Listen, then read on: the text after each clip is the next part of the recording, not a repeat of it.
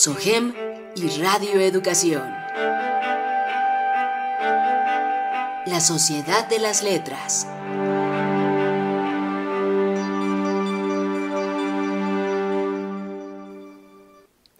Narradora, poeta, dramaturga, docente y directora de teatro.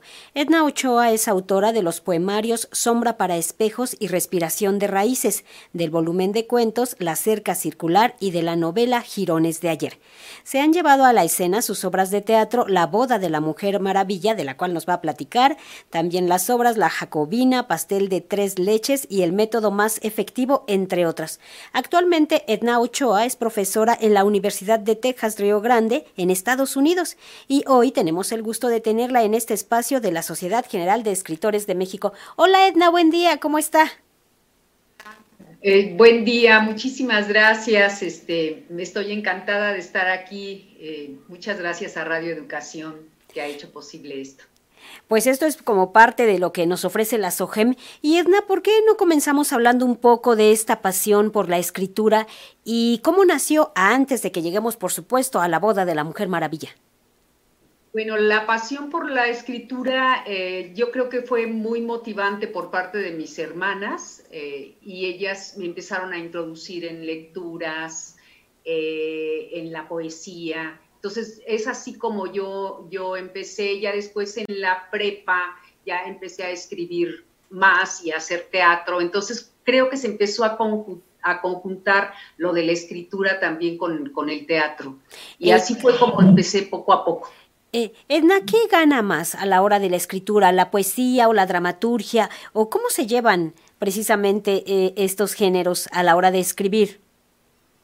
Yo creo que el lenguaje, los géneros son diferentes, pero finalmente estás trabajando con el lenguaje, con, con un lenguaje creativo. Entonces yo creo que para nada, o sea, yo creo que se complementa, se complementan los géneros y este y es muy, para mí es muy gozoso este y muy explorador eh, y también muy explorador este tipo de juegos con el lenguaje con los géneros y todo. Entonces, para mí se complementan y no sé, no podría decir qué es lo que gana. Yo creo que todo se suma, más que gane, sino que se, que se suma todo.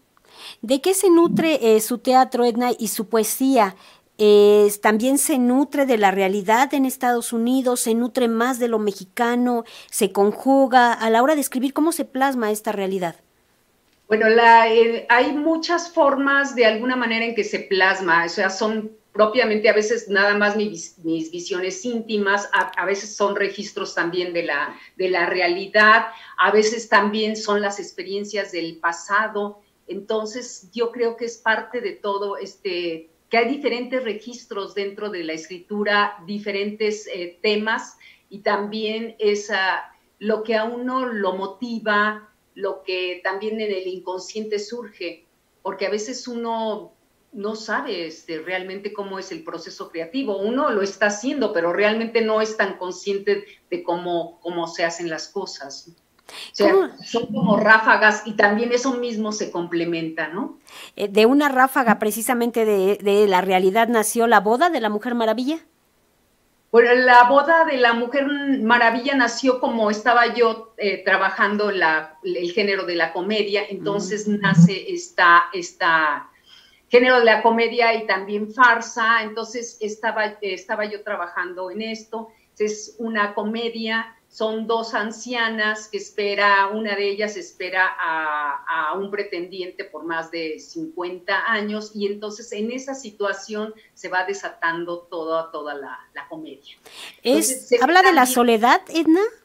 Se ve también la, el problema del tipo de educación que tenían las mujeres, la dependencia, o sea, se ven aspectos también de género ¿sí? la pobreza en la que pueden eh, estar ya las ancianas y, este, que además en algunos momentos viven de prácticamente de la caridad y de la, del apoyo entre vecinos y la iglesia, etcétera, entre su medio comunitario. Entonces se está viendo también toda esa problemática de la soledad, eh, cómo los ancianos también son de alguna manera relegados eh, dentro de nuestra sociedad y se está planteando también toda esa problemática de los sentimientos y de las emociones que a veces, ah, que a veces están ahí, pero son, pero son incapaces de llevarse a cabo en, una, en, una, en un proceso práctico. Y no es una problemática regional, por supuesto, eso, esto se observa a nivel mundial, este abandono de los ancianos, ¿no? Claro, esto es a nivel eh, universal porque además, bueno, han cambiado también el tipo de ideologías y también el tipo de mentalidades. Entonces, ahorita, eh, antes en otras sociedades los ancianos tenían una relevancia grande. Entonces, de alguna manera eran los depositarios de toda la cultura y también de todas esas prácticas y saberes. Pero bueno, ya con el desarrollo y, este, y en el medio en que nosotros estamos metidos en, este, en, estas sociedades, la situación ha cambiado bastante. Entonces, tenemos, por ejemplo, aquí en México abandonados a muchos millones también de, este, de, personas de la tercera edad, que ni siquiera hay una política para, una política social que se cause también en su propia problemática y sus necesidades. ¿Cómo eh, las mujeres retratan estas problemáticas? ¿Se observan y se plasman en la escritura de manera distinta cuando se es mujer, Edna? ¿Cómo es este proceso? Yo pienso que sí hay una, una diferente mirada ah, desde mi punto de vista como, como mujer, porque de acuerdo a la educación que nos dan y que a veces es muy separada y por géneros, entonces, sí, este, en algunos momentos nosotros como mujeres estamos ah, marginadas de eso y, también tenemos otro tipo de experiencias y otro tipo de, miradas que de alguna manera vemos toda la subordinación de las mujeres en la sociedad y que todavía no ha hecho, no hay una, una, una mm, derechos igualitarios y, este, y protección hacia las mujeres, y digo en todos los aspectos, ¿no? Desde el aspecto académico hasta lo más cotidiano. ¿Esto se puede también hacer en el teatro comunitario? ¿También lo hace en Estados Unidos, Edna?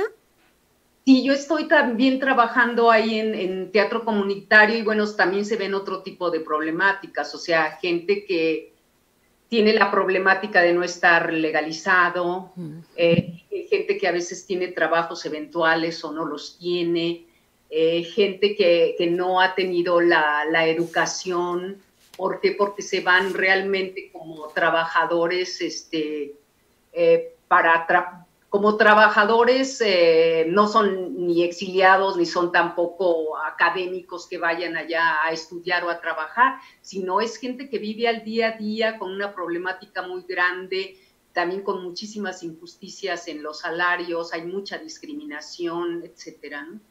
Entonces el teatro nos sirve para todo esto, para esta cuestión social y hacer pues un llamado y, y acompañar al espectador y que se siente identificado con esto, ¿no?